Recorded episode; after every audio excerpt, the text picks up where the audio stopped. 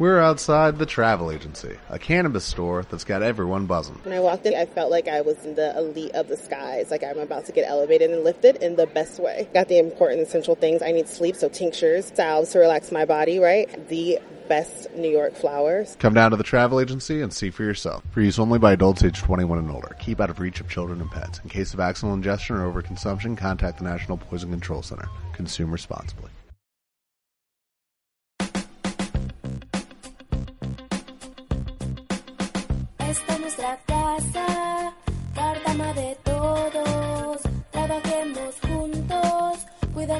Nuestro entorno. Pongamos la conciencia, el planeta es un tesoro. El agua es lo primero y vale más que el oro.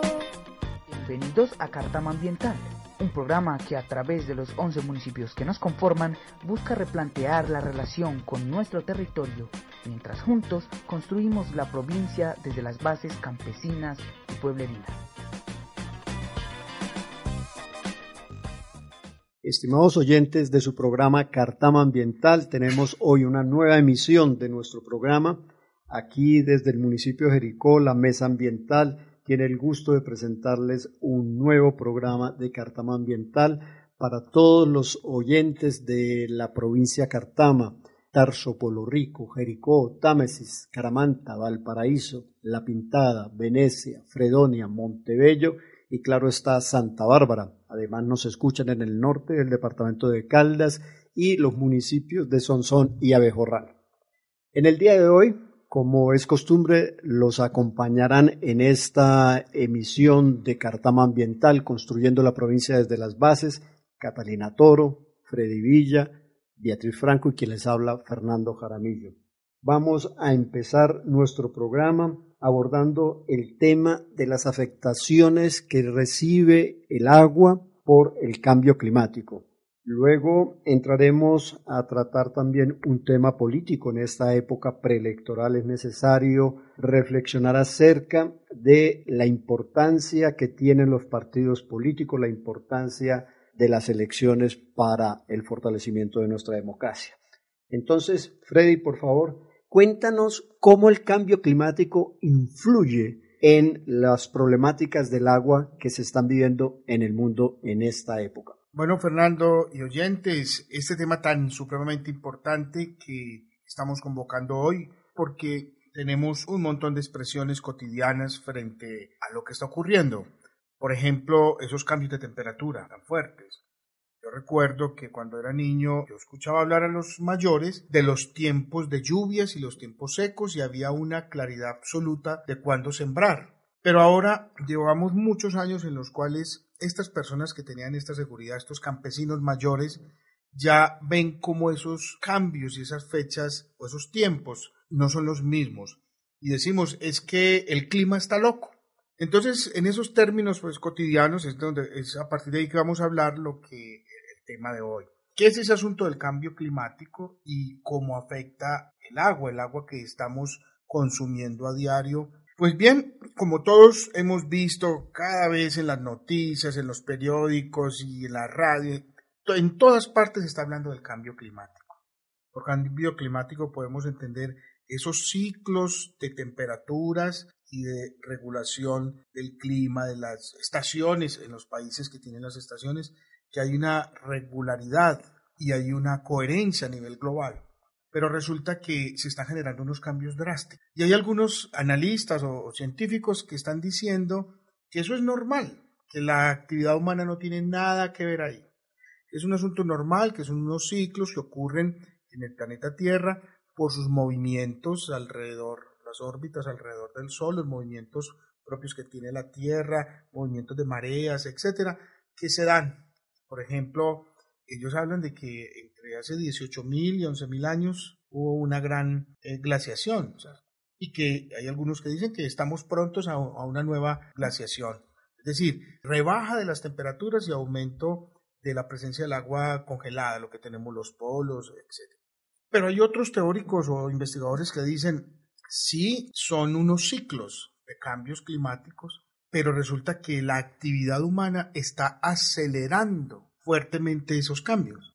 Sí, la aceleración es, eh, Freddy, causada por la emisión de ciertos gases, por ejemplo, los que se generan con la combustión de carbón, con la combustión de petróleo y de ciertos gases que acumulan una capa de protección natural de la atmósfera, se acumulan allí, se, se incrementa esa capa y de esa manera los rayos solares que penetran a la superficie del globo terráqueo no pueden salir, quedan encerrados y esto aumenta la temperatura del globo terráqueo. Y este fenómeno es una de las causas del cambio climático. Es lo que comúnmente se conoce como efecto invernadero. Para que ustedes lo entiendan muy bien, es lo que ocurre cuando estamos secando el café en, en estas estructuras. Eh, las marquesinas. Las marquesinas, ¿cierto? Los rayos del sol entran y generan una microtemperatura debajo, o sea, dentro de la marquesina que se aumenta y es lo que seca el café. Esa marquesina, ese plástico es lo que estabas precisamente hablando, eso nos permite visualizarlo.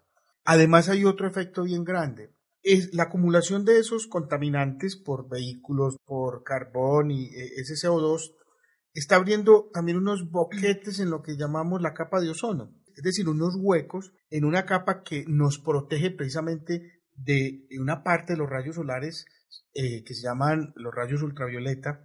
El sol es necesario para que las plantas produzcan energía, lo, que conocemos como fotosíntesis.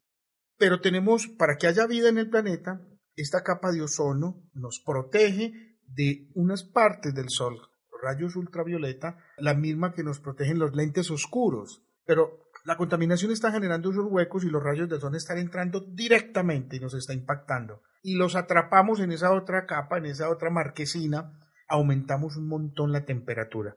Eso está generando que estamos consumiendo mucha más agua, o sea, porque se requiere consumo de agua para mantener la humedad relativa, pero además le estamos quitando posibilidades al planeta de renovar esa agua. Hay algo interesante, Freddy, si pensamos que esos agujeros en la capa que protege el globo terráqueo en la atmósfera entra y se refleja con un gran espejo de agua que está conformado por los océanos. Tengamos en cuenta la composición, la cantidad de agua que tienen nuestros océanos. Yo les quiero contar algunos datos que estuve investigando. El agua que existe en el planeta es la misma agua desde hace 2 mil millones de años que se calcula en unos 525 millones de kilómetros cúbicos de agua. Esa agua está repartida de diferentes maneras.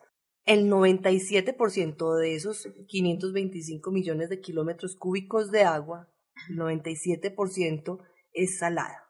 Entonces contamos con incluso menos de un 3% de agua en la Tierra considerada dulce.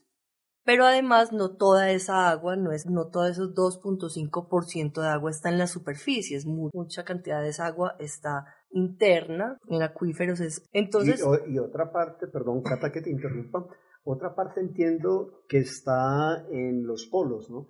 Allí como agua congelada, agua dulce congelada. Sí, precisamente Fernando, de ese 2.5% de agua considerada dulce, el 90% está congelada está congelada. Además, el agua subterránea de que les hablo es el 0.5% y solo el 0.01% está en ríos y lagos. Entonces, de ahí es que viene toda esta énfasis en que debemos ser muy cuidadosos con el agua. Además, esta agua que es dulce no necesariamente está potable. La potabilización del agua también es muy compleja requiere de, una tecnología especial porque también puede ser nociva si se pasan de ciertos químicos. El agua potable es necesario cuidarla. También es necesario inventarnos otras maneras de utilizar, diferenciar cuál eh, utilizamos para el consumo humano y cuál utilizamos para riegos y otras cosas. Pues ahora que estamos hablando entonces de esa cantidad de agua dulce, que es pequeñísima en comparación con el 97% de agua salada que está conformando nuestro planeta, hay una bella canción, Cata, creo que se, tú nos vas a traer una de esas canciones, se llama Aguacero, que es por supuesto agua dulce. Agua dulce, sí. Eh, Fernando, hoy traigo un, grupo musical que viene de Santa Marta llamado Sistema Solar. Es un grupo algo hip hop, electrónico, que está diseñado su música un poco más como para escucharse en vivo, porque también le mezclan eh, efectos visuales.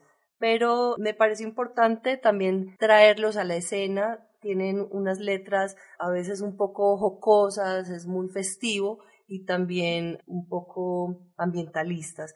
Los dejamos entonces con Aguacero.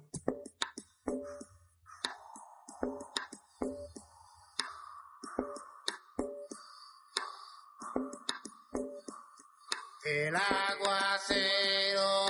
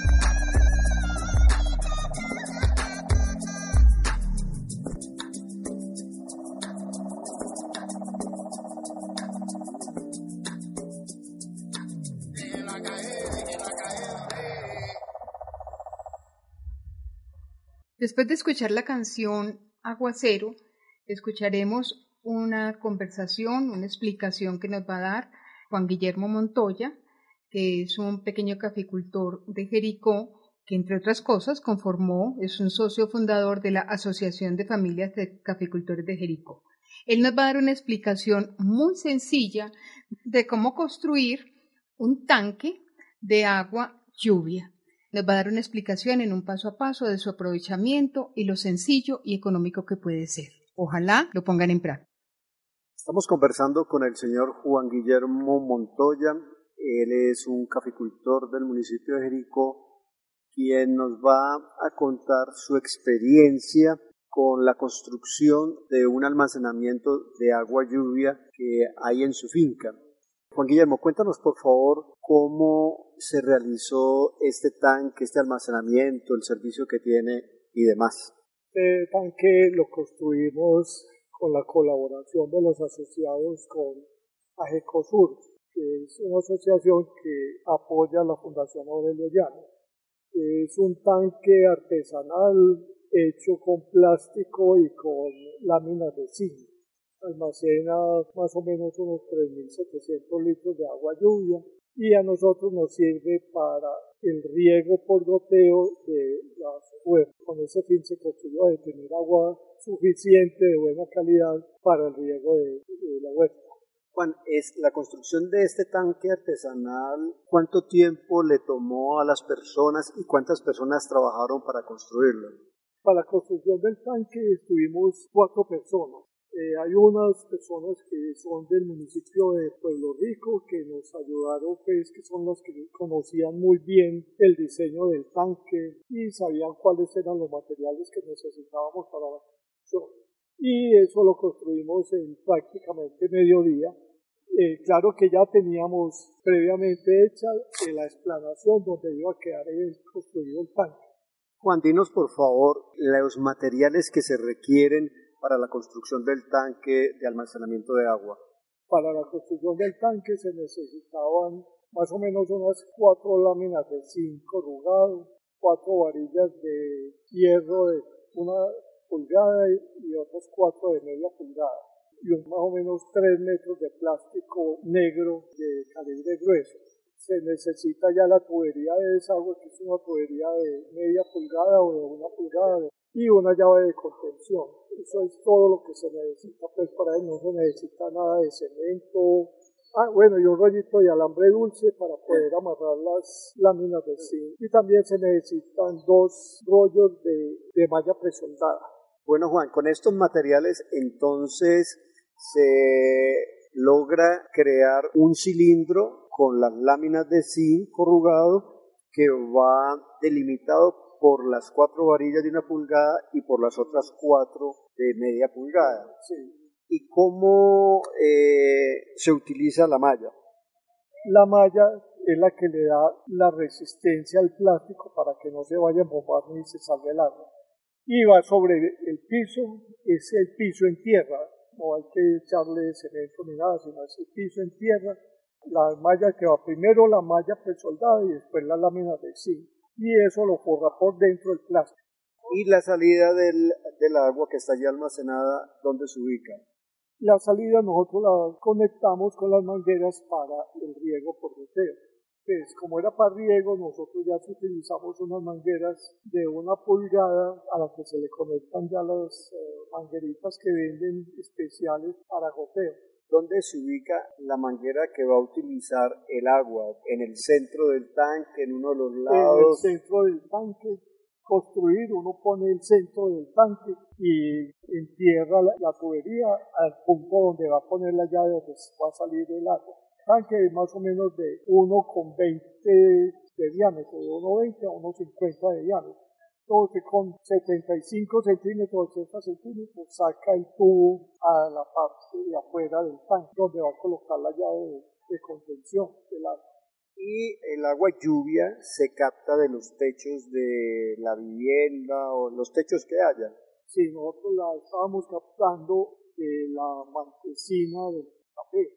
Yo adicionalmente le puse un sarán para cubrir el tanque, para que no le cayeran hojas ni sucios al tanque, pero eso es opcional. Bueno, gracias eh, Juan por esta información que esperamos sea de utilidad para nuestros oyentes. Bueno, también en medio de toda esta crisis y esta situación que hemos venido contando, vamos también encontrando alternativas como la que nos acabó de contar nuestro querido Juan y también es importante identificar que dentro de las alternativas está la organización comunitaria para la gestión del agua. Es decir, en medio de todo el, propósito loable que tienen las grandes empresas privadas del agua, que es generar riqueza, generar dinero, nos han venido vendiendo una idea de la gestión del agua, de la eficiencia del agua de las grandes empresas privadas, ¿cierto? Y nos han dicho también que las organizaciones comunitarias precisamente se destacan por ineficientes, porque no pueden lograrlo, no hay esa confianza y no se le puede entregar a las comunidades ese asunto. Es solamente de expertos. Pero aquí eh, hay una alternativa grande que se viene trabajando desde esa resistencia a la manipulación del agua para convertirla en un negocio. Desde las organizaciones de base comunitarias vemos que el agua no es un negocio, el agua es un elemento fundamental para la vida. Y desde ahí es importante conocer que en Colombia y en otras partes del mundo, en Perú también, en Ecuador, Bolivia tiene una gran historial al respecto, de cómo las comunidades se pueden apropiar y organizar para asumir esa responsabilidad administrativa en la gestión del agua. Entonces, aquí tenemos, en Jericó también tenemos un proceso interesante que queremos compartir con ustedes para que fortalezcamos la provincia de las bases. Estimados oyentes, tenemos con nosotros hoy a una líder comunitaria del municipio de Jericó. Ella es miembro directivo del acueducto multiveredal Buga y también hace parte de la mesa directiva de la Asociación de Acueductos Comunitarios de Jericó. Con ustedes, Marta Quiñones. Me place mucho pues participar de este programa. Les cuento, acoger en la Asociación Comunitaria de Acueductos de acá del municipio de Jericó. Hace ya prácticamente tres años que estamos trabajando aquí en Jericó en beneficio de los acueductos comunitarios, Pertenecemos también a la Red Nacional de Acueductos Comunitarios y a ADACA, que es la Asociación de Acueductos Comunitarios de Antioquia. Eh, Marta, ¿cuántos acueductos comunitarios o veredales tiene la asociación de ustedes? Hasta el momento contamos con nueve, acueductos, que fuimos prácticamente los que empezamos con la asociación. Nosotros brindamos asesoría para los trámites que tenemos que presentar ante la Gobernación de Antioquia, eh, tenemos el apoyo de la Corporación Penca de Sávila, que también nos brinda asesorías jurídicas, asesorías técnicas, todo esto le sirve también a nuestros acueductos. Y también participamos en la Escuela Comunitaria del Agua, que es, también es con la Corporación Penca de Sávila, que nos ayuda mucho a la administración de nuestros propios acueductos. Bueno, y el acueducto al que tú perteneces, ¿qué cantidad de usuarios tiene? ¿Cómo se llama el acueducto? El acueducto se llama Acueducto Multivereal Buga Palenque Palenquito Acueducto. Hasta el momento tenemos 210 asociados y usuarios. Tenemos una población de más o menos 1.800, 2.000 personas. Manejamos nueve veredas, tres sectores. La asociación nos decías que hace parte de la Red Nacional de Acueductos Comunitarios. Tengo entendido que esta red está desarrollando una recolección de firmas para respaldar un proyecto de ley. ¿En qué consiste este proyecto de ley, Se dio debido a las necesidades tan grandes que tenemos los acueductos comunitarios y lo principal es que nosotros tenemos que aprender a diferenciar. No somos empresas, somos acueductos manejados por unas comunidades y hemos tenido respaldo de pronto de comité de cafeteros en varios municipios. Pero nosotros queremos continuar siendo manejados por las mismas comunidades. Eh, las exigencias de la ley 142 son muy grandes para nosotros como, como acueductos comunitarios porque nos están tratando como empresas y son cosas que prácticamente nosotros no alcanzamos a cumplir.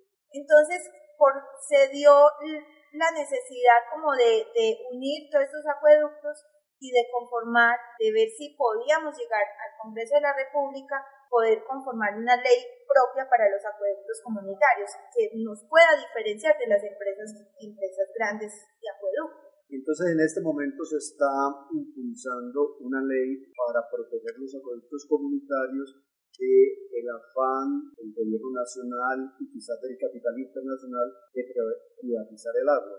Exacto. Nosotros lo que no queremos es que el agua de nosotros no la vuelvan comercial, porque el agua de nosotros la tenemos es prácticamente para los usos del campo y la administramos nosotros los campesinos. Algunas comunidades están mejor organizadas que otras y dentro de la misma red nos están enseñando, nos están educando, nos están dando las pautas para nosotros podernos organizar bien. Entonces, por eso se, se está pidiendo de pronto que en cada uno de los departamentos y municipios nosotros nos apoyemos esta, esta iniciativa para la ley propia con recolectando unas firmas que deben de ir en unos formatos muy bien organizados. Primero se hace la, la fecha donde se, se va a firmar, después el, el nombre completo con apellidos completos en letra despegada, el número de la cédula y se termina con la firma tal cual está dentro de la cédula y ustedes se han fijado un plazo para recoger estas firmas y entregar el proyecto al Congreso.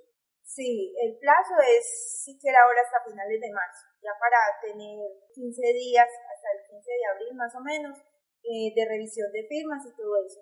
Eh, necesitamos por ahí dos millones y medio de, de, firmas aquí en Antioquia. Ojalá y lográramos conseguirnos por ahí unos 800 mil firmas. Entonces, aquí en Jericó vamos a empezar con la campaña si Dios quiere, ya para el próximo domingo, eh, aquí en el área del pueblo y cada uno de los representantes legales se comprometió de pronto a irnos ayudando con la recolección de firmas dentro de sus mismos acueductos. Estamos hablando del domingo 11 de febrero.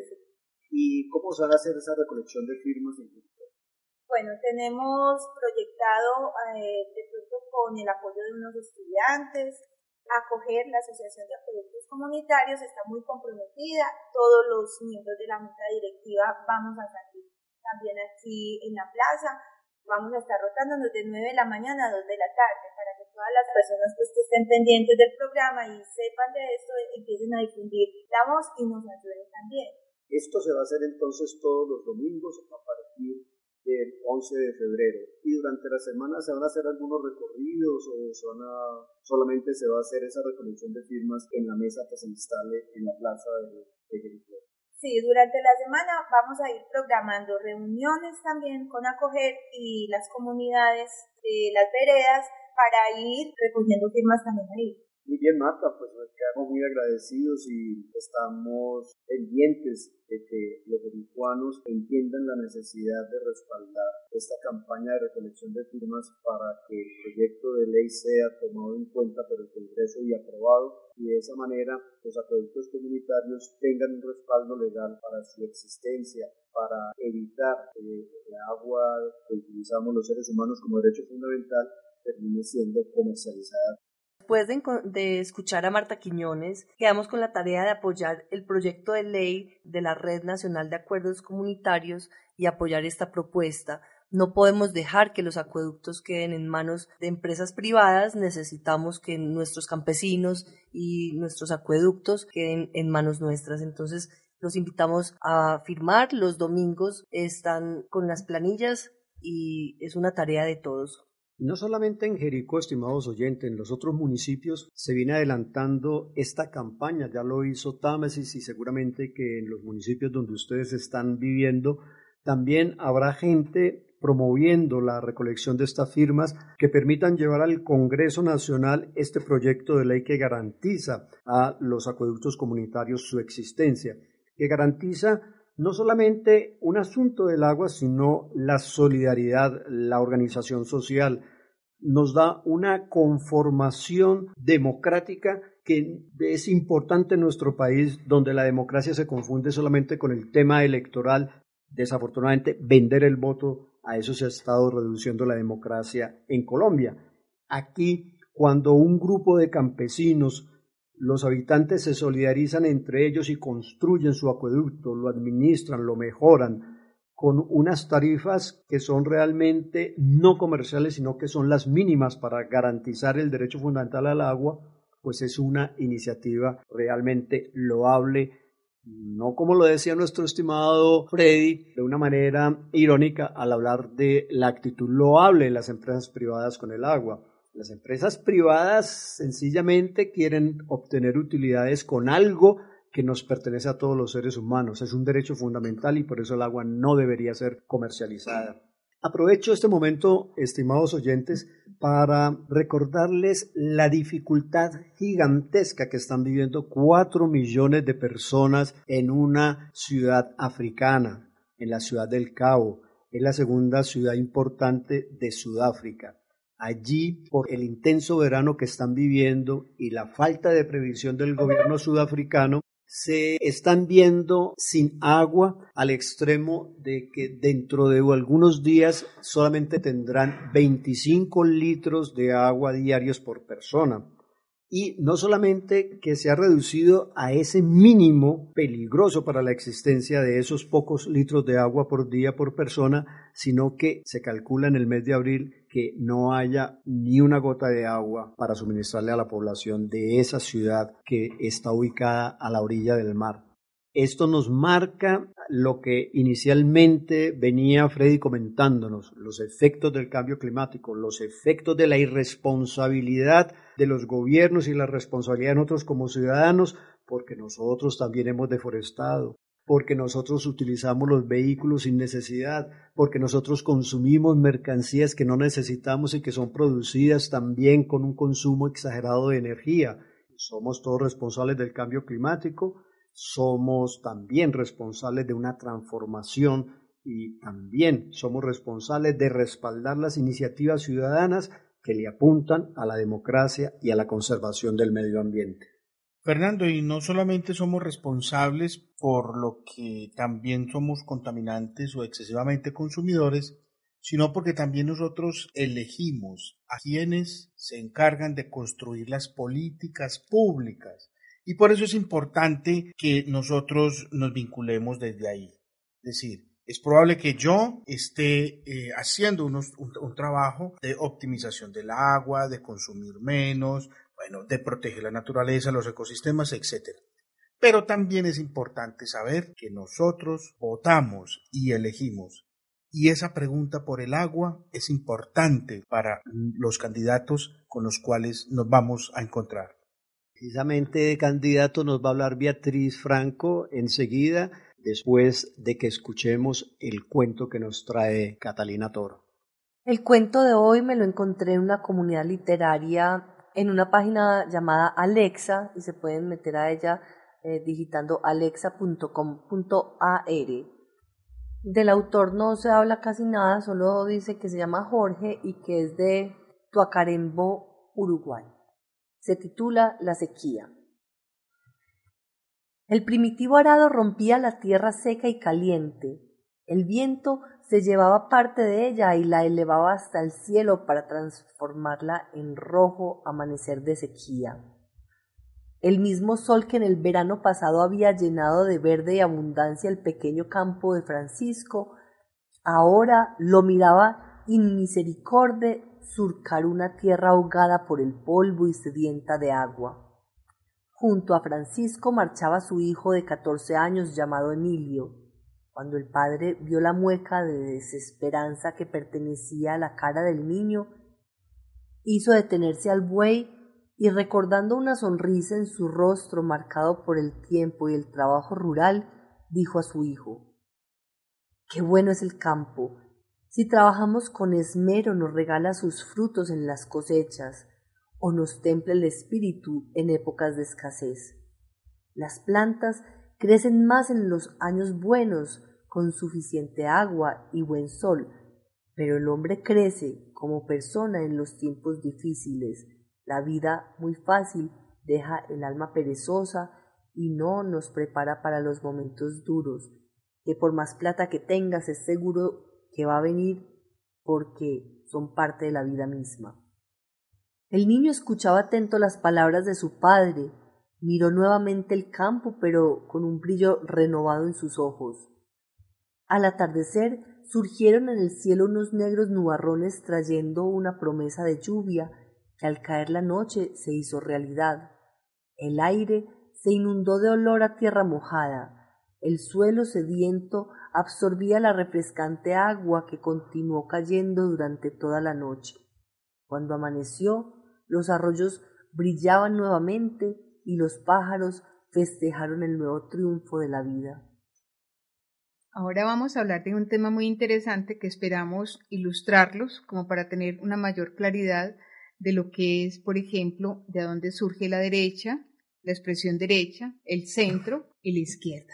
Este concepto de derecha, centro e izquierda aparece más o menos en el año 1789 con la Revolución Francesa, donde hay una convocatoria a una Asamblea Nacional Constituyente, donde la derecha, en esa época lo llamaban los girondinos, estos delegados venían básicamente de la ciudad de Gironda, estos se ubicaron al lado derecho de la sala.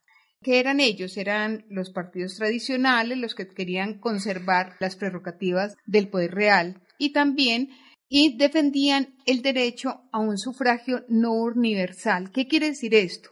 Que solo podían, según el concepto que tenían los de la derecha, era que solo podían participar para votar la, nobleza y las clases eh, altas que tenían un poder económico entonces es por lo cual están excluyendo a otras mayorías de la población que eran los artesanos, la gente pobre, los agricultores.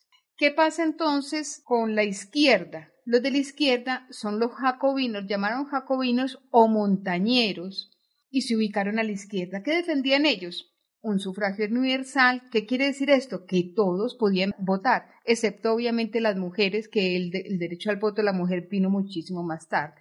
Se extendía entonces a todas las clases y había un apoyo a la población menos favorecida. El centro, que fueron los que se colocaron en la mitad de la sala, aparecían con reformas sociales, pero sin violencia.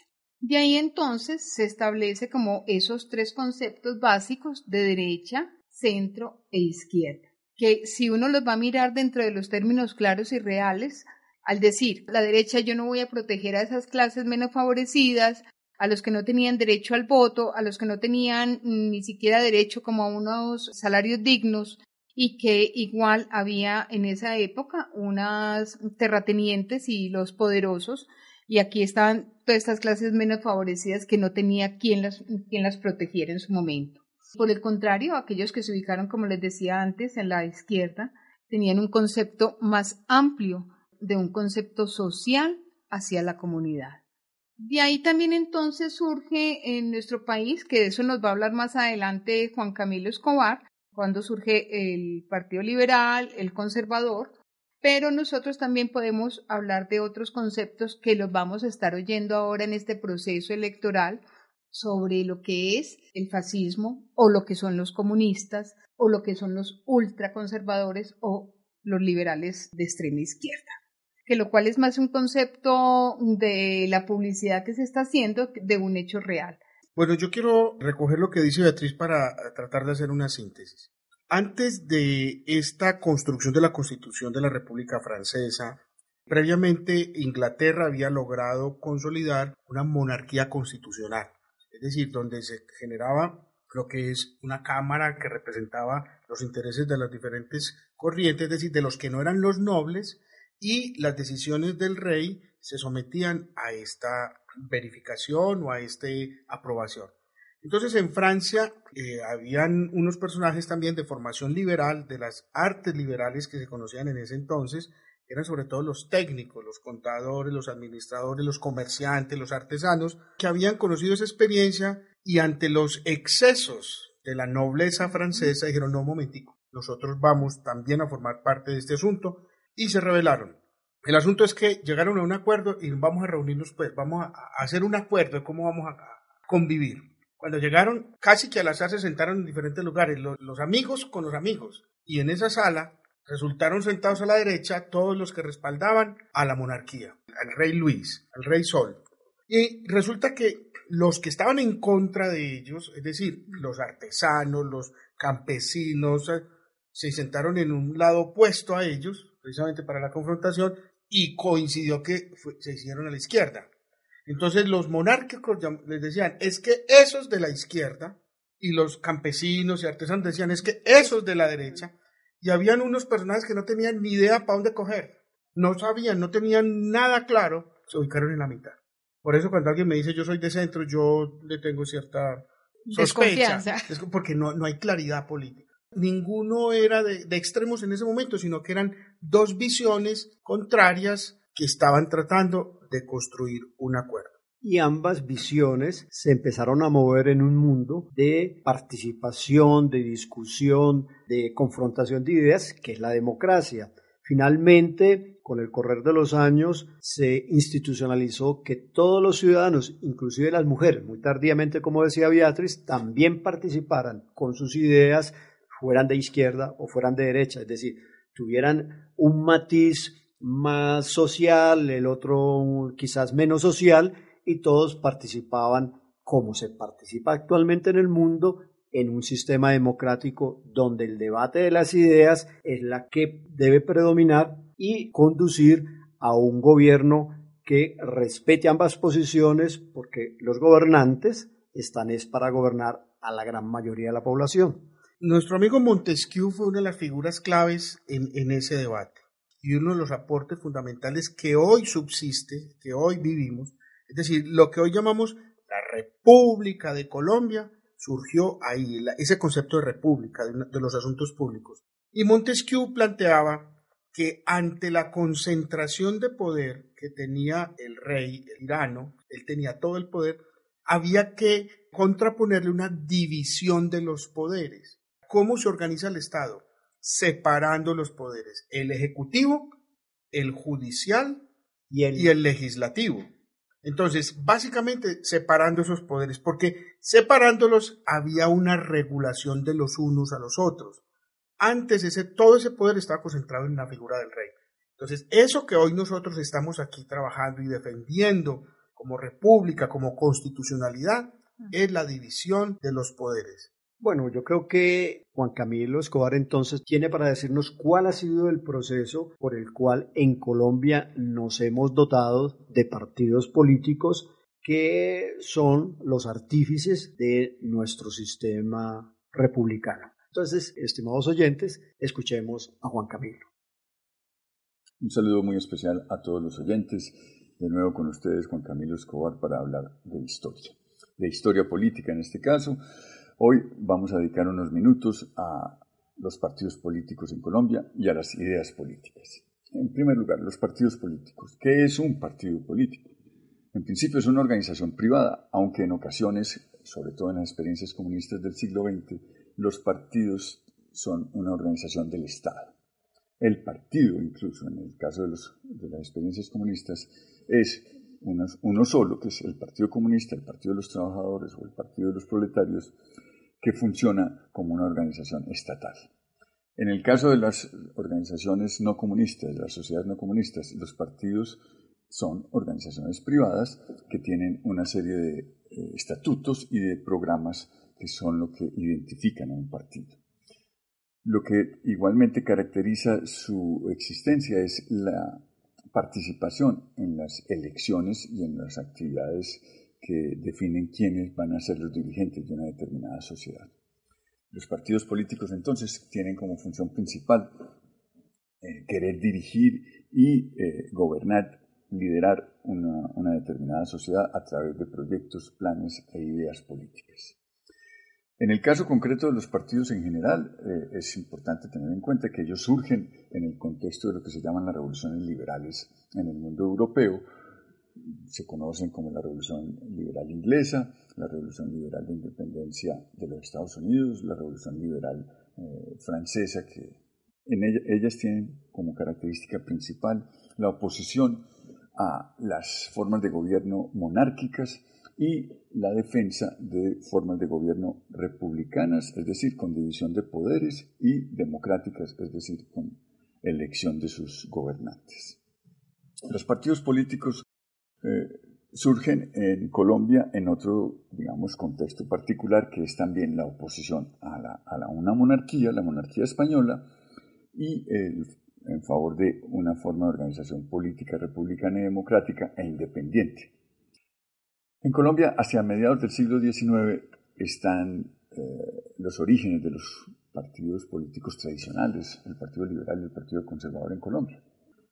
En 1848, Ezequiel Rojas escribe y publica en un periódico eh, un texto que se llama Las razones de mi voto y en, un año después, en 1849, Mariano Espina Rodríguez y José Eusebio Caro escriben otros textos para defender la creación del Partido Conservador en otro periódico que se llamaba La Civilización. Ellos luchaban por unas reformas en ese momento, a mediados del siglo XIX en Colombia. Lo que caracteriza principalmente su diferencia es la manera como piensan en particular la educación y la participación de la Iglesia Católica en la organización social. Hay que decir que los partidarios, los liberales eran partidarios de una educación laica, una educación hecha por el Estado sin participación de la Iglesia, y los conservadores, por el contrario, consideraban que la educación debía ser hecha por la Iglesia Católica, no por el Estado. Por eso le daban la posibilidad a las órdenes religiosas de que participaran. Y a su vez, los liberales, si bien toleraban la existencia de la Iglesia Católica en el país, no, estaban de acuerdo que eh, participara en la organización del Estado. Los conservadores, por el contrario, querían que los obispos, los arzobispos, los dirigentes de la Iglesia Católica pudieran estar de cerca asesorando a los gobernantes, los presidentes, eh, los diferentes, las diferentes instituciones del Estado. Esa ha sido la gran diferencia, porque entre ellos hay puntos en común. El Partido Liberal y el Partido Conservador defienden las organizaciones republicanas, las organizaciones democráticas, defienden al mismo tiempo las eh, prácticas electorales, los derechos humanos, los derechos individuales, los planes de desarrollo. Actualmente es difícil encontrar un partido liberal y un partido conservador que no esté de acuerdo en que ese tipo de instituciones es necesario tenerlas. Ahora bien, ¿qué es lo que eh, fue sucediendo en el siglo XX en particular después de que los partidos liberales y conservadores se constituyeron?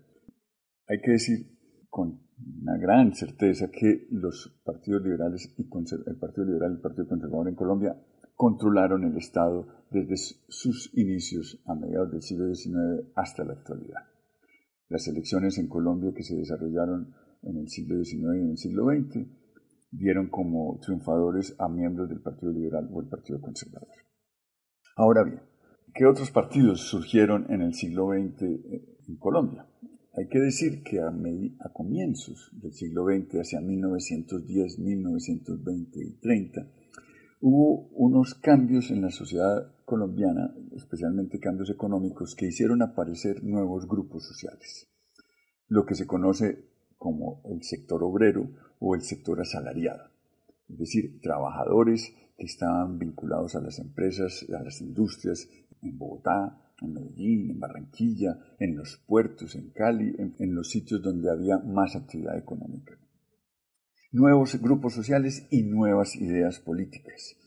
Igualmente, eh, alrededor de mediados del siglo XIX en el mundo europeo, aparecieron los escritos de los socialistas, de los comunistas, de Marx en particular, de Federico Engels, posteriormente Lenin y bueno, otros escritores defensores de las ideas socialistas y comunistas.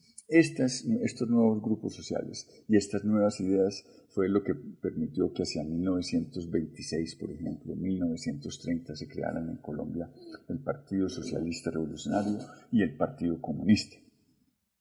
Posteriormente, hacia, la, hacia 1936, 35, 36, en la época de, los, gobiernos de Enrique Olaya Herrera y Alfonso López Pumarejo, surgió la Unión Nacional Izquierdista Revolucionaria, por ejemplo, con Jorge Eliezer Gaitán, haciendo una mezcla de ideas liberales e ideas socialistas. A mediados de, del siglo XX, después de que Rojas Pinilla fue favorecido por los partidos liberales y conservadores para hacer un golpe militar, entre comillas, pues un golpe fundamentalmente de opinión, ese mismo dirigente político y militar creó un, partido nuevo que se llamó la ANAPO, Alianza Nacional Popular. La creación de estos partidos fue, digamos, de estas terceras fuerzas, fue extraño en la organización política colombiana. Tanto que en el siglo XX, a mediados del siglo XX, en 1954, el mismo Rojas Pinilla prohíbe el comunismo y la existencia del Partido Comunista como tal. Eso hace que los comunistas se vayan a la clandestinidad y al mismo tiempo esta, idea de defender estas ideas comunistas sea también peligrosa. A mediados de, los años 60 y 70, Rojas Pinilla con la ANAPO constituyó una tercera fuerza que participó en las elecciones de 1970 y eh, allí hubo una disputa entre el Partido Conservador en particular y la ANAP, que permitió el triunfo finalmente del Partido Conservador, unas dudas históricas muy específicas en, torno a la legalidad de ese triunfo, pero que originó la creación especialmente de un grupo guerrillero nuevo que se conoce como el M-19. Esa historia de los partidos políticos liberal y conservador en Colombia y de estos otros terceros partidos ha estado ligado igualmente a las ideas eh, de izquierda y de derecha. Las ideas de izquierda y de derecha representan lo que se conoce como el espectro político. El espectro político tiene cuatro grandes eh, componentes. Justamente las ideas de izquierda, que están representadas por las ideas liberales, socialistas, socialdemócratas, en ocasiones comunistas, anarquistas y ecologistas actualmente, y las ideas de derecha que están representadas fundamentalmente por las ideas conservadoras, por las ideas social cristianas y en ocasiones por ideas radicales militares. Como decíamos ahora, en ese gran abanico eh, del espectro político hay aspectos comunes. Tanto la gente de izquierda como la gente de derecha está de acuerdo en que lo más pertinente es tener sistemas políticos republicanos y democráticos, en los cuales los derechos individuales eh, se respeten. También, igualmente, poner en práctica formas de planificación. Para concluir, es necesario decir que eh, las ideas políticas tienen otros dos componentes muy importantes que son la libertad, los grados de libertad los grados de tolerancia a la diversidad. Actualmente, además de, lo, de izquierda y derecha, el espectro político está compuesto por quienes defienden mayores libertades, mayores garantías para vivir de manera diferente en términos culturales, en términos cotidianos, y aquellos que pretenden mantener cerrado ese espacio para que se viva, en el caso colombiano, única y exclusivamente de acuerdo con ciertos principios cristianos o católicos o principios que vienen de la tradición conservadora. Eso es lo que representa fundamentalmente el espectro político. Existe en Internet, que cualquiera de ustedes lo puede hacer, una prueba que se llama el test político. Búsquenlo en Google y allí responden 20 preguntas para ver en qué lugar quedan de ese espectro político, si a la izquierda, a la derecha, en el centro o bien en el lado conservador o en el lado liberal. Les agradezco mucho su atención y hasta la próxima ocasión. Eh, es bueno ilustrarlos a ustedes de cómo se conforman aquí en este momento los partidos políticos. En la constitución política de Colombia, para yo tener un movimiento político debo tener por lo menos 50.000 firmas para presentarlo en el Consejo Nacional Electoral y así obtener la personería jurídica y el apoyo del gobierno en un momento determinado para cuando vamos a hacer las elecciones para que nos apoyen económicamente. Para que tengan ustedes una ilustración, les vamos a mencionar algunos de los partidos políticos que existen en Colombia.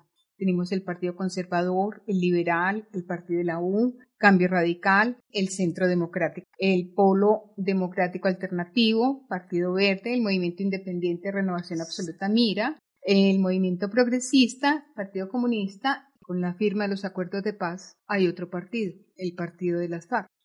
Tenemos otros que se conforman sin necesidad de tener las 50.000 firmas, que son las etnias que existen en este país, como son la Alianza Social Independiente ASI, Autoridades Indígenas de Colombia y Movimiento Afrovides, Afrodescendiente.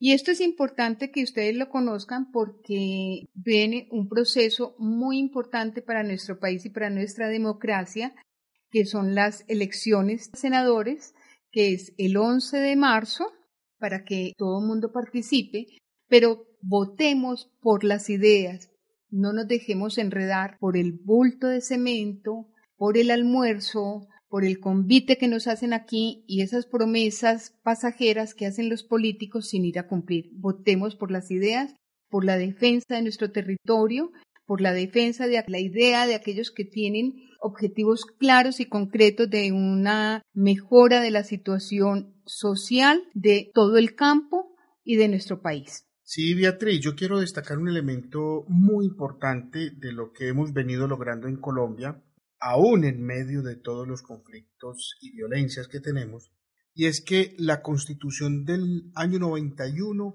abrió el abanico político de participación, porque antes de esa constitución habían sino exclusivamente dos partidos, liberales y conservadores. Incluso en Colombia se llegó a estar eh, prohibido cualquier otro tipo de, de partidos. Pero también lo que quiero destacar es que la constitución política nos invita a dos asuntos muy claves. Uno, que nos define a nosotros, a cada ciudadano, como constituyente primario. Es decir, casi que el poder está fundamentado en nosotros, en cada uno de nosotros. Y nos convoca a la participación ciudadana. Ese es un elemento fundamental de la constitución política. Hay unos, que lo hablamos en el programa anterior, hay unos mecanismos de participación ciudadana por lo cual nosotros somos corresponsables de las decisiones políticas que se toman. Pero hay otro elemento muy clave. El voto es programático. Y para eso necesitamos un poquito de alfabetismo político, es decir, de comprender qué es la política, más allá de unas campañas, más allá de un proselitismo, más allá de unos partidos, es una construcción de los acuerdos de convivencia, ¿sí? ¿Y lo programático a qué se refiere? A que no es fulano de tal porque es amigo de mi familia, porque me mm. dio tres bultos de cemento, me dio un trabajito, sino es cuál es su programa. Ese es un requisito que nosotros tenemos. ¿Cómo voy yo a evaluar por quién votar? Hay una manera de hacerlo conocer y leer su programa de gobierno, porque ese programa se inscribe en la registraduría y es de obligatorio cumplimiento. Pero ¿quién lo obliga a cumplirlo? Nosotros los ciudadanos. Entonces es clave, el voto es programático y es la tarea que nos corresponde investigar, averiguar, para tener la claridad sobre cómo y por qué vamos a votar. A propósito de ese partido y de lo que nos comentaba Freddy, de la necesidad de conocer los programas políticos de todos los candidatos, de los partidos, de las agrupaciones, hay un elemento que yo quiero llamar la atención a ustedes, estimados oyentes, y es la propaganda política que se hace por fuera de esos programas políticos que son los que nos interesan. Los unos dicen de los otros, los otros eh, contraatacan con ataques personales, con desinformación, creando un ambiente de zozobra, de miedo. No. Colombia ha recorrido un camino democrático en general. Hemos tenido épocas de barbarie, estamos tratando de salir de ellas, debemos hacer todos los esfuerzos para que ese proceso que nos lleva hacia la reconciliación después de 50, 60 años y más de estar atacándonos los unos a los otros, no solamente verbalmente, ese periodo negro de la historia de Colombia tenemos que dejarlo atrás.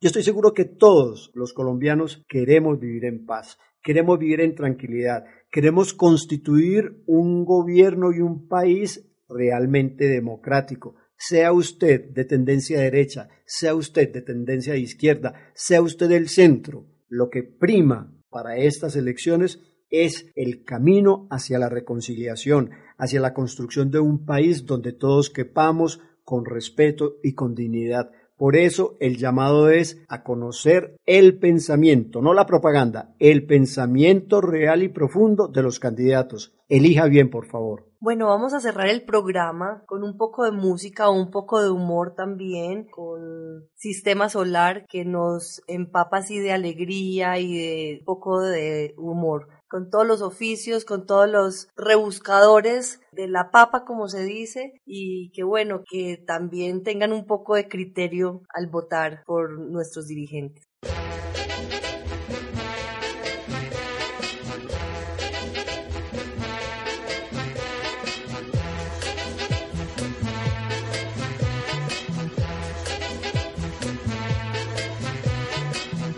Porque yo no sé en este país como un carajo. De carpintero, latonero, albañil, arreador de agua, embolador, vendedor de malboro, minorista de Ken, carretillero, arreabulto, portero de cabaret, picolero, cabrón de puta vieja, ayudante bu, fabricador de jaula, vendedor de raspado, chacero, escritor. No se empute, viejo Davidson administrador de un agáchate, mandadero, vendedor de maní, acordeonero, serenatero, fotógrafo de bautismo, consolador de legendaria, sacristán, boceador de periódico, vendedor de tinta, llantero, mecánico o empalmador, puede vivir. No lo entiendo, ¿sabes? No, lo entiendo, ¿sabes? No, no, no, no, no, no, no, no. no. sabe.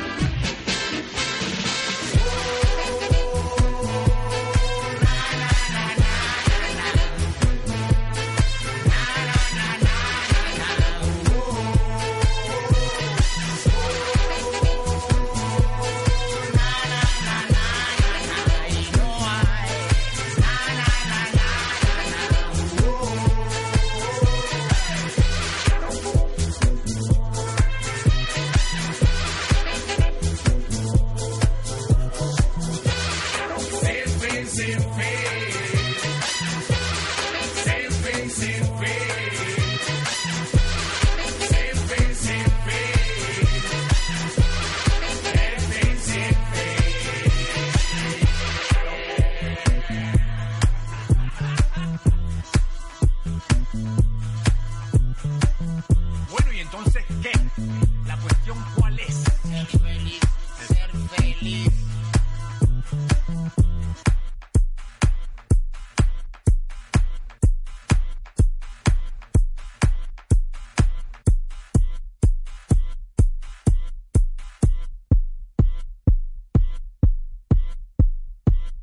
Cartama Ambiental es el programa de la Mesa Ambiental de Jericó para toda la provincia de Cartama porque queremos ayudar a la construcción de la provincia desde las bases campesinas pueblerinas, desde las bases democráticas. Les recordamos que tenemos la posibilidad de que ustedes se comuniquen con nosotros de distintas maneras.